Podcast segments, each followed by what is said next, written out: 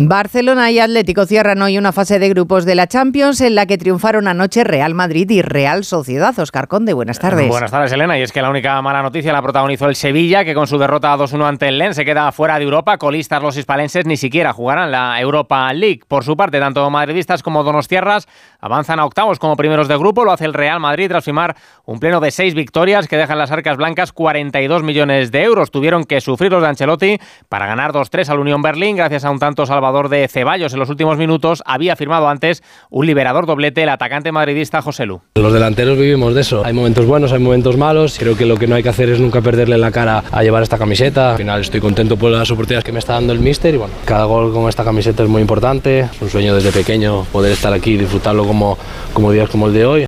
Primero de grupo ha acabado también la Real Sociedad, que ató definitivamente esa plaza anoche con un peleado empate a cero en campo del Inter de Milán, cerrando así una gran clasificación en un grupo nada sencillo que compartían, además de con los italianos, con el Benfica y el Salzburgo. En Radio Estadio Noche, el portero de la Real, Alex Remiro. No esperábamos hacerlo tan bien, no te voy a mentir. Era un grupo muy fuerte. Luego empezamos a jugar, eh, empezamos a tener personalidad, a mostrarnos cómo queríamos y cómo entrenamos. Cuando pones todos los ingredientes buenos, pues sale, sale un buen caldo y hemos hecho una fase de grupos, la verdad que perfecta, así que y muy contentos. Avanzan también octavos como primeros, Bayern de Múnich y Arsenal, pasan como segundos el PSV, el Nápoles, el Inter y el Copenhague. Fuera de competiciones europeas se queda el Manchester United. Nueva cita hoy en Onda Cero con el Radio Estadio para echar el cierre a esa última jornada de la fase de grupos y conocer todos los equipos que estarán en el sorteo del próximo lunes. El Atlético de Madrid recibe en el Metropolitano al Alacho, ya están clasificados los rojiblancos, un empate les basta para ser primeros, mientras que el Barcelona visita a Amberes, necesitado de mejorar su imagen tras la derrota ante el Girona, solo una catástrofe, eso sí,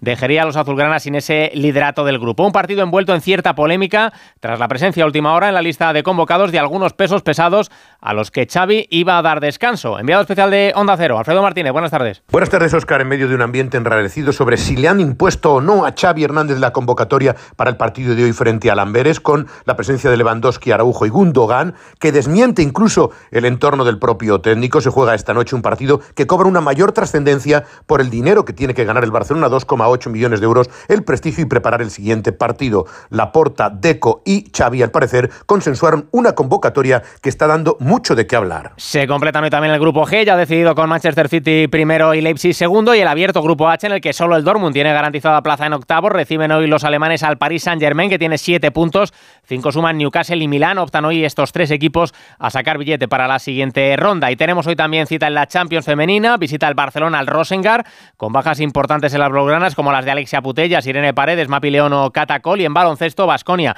superó anoche 94-82 a Palencia en partido adelantado de la Liga CB. Se juega hoy también el Barcelona Manresa. Enate.es, tu boutique de vinos online. Enate.es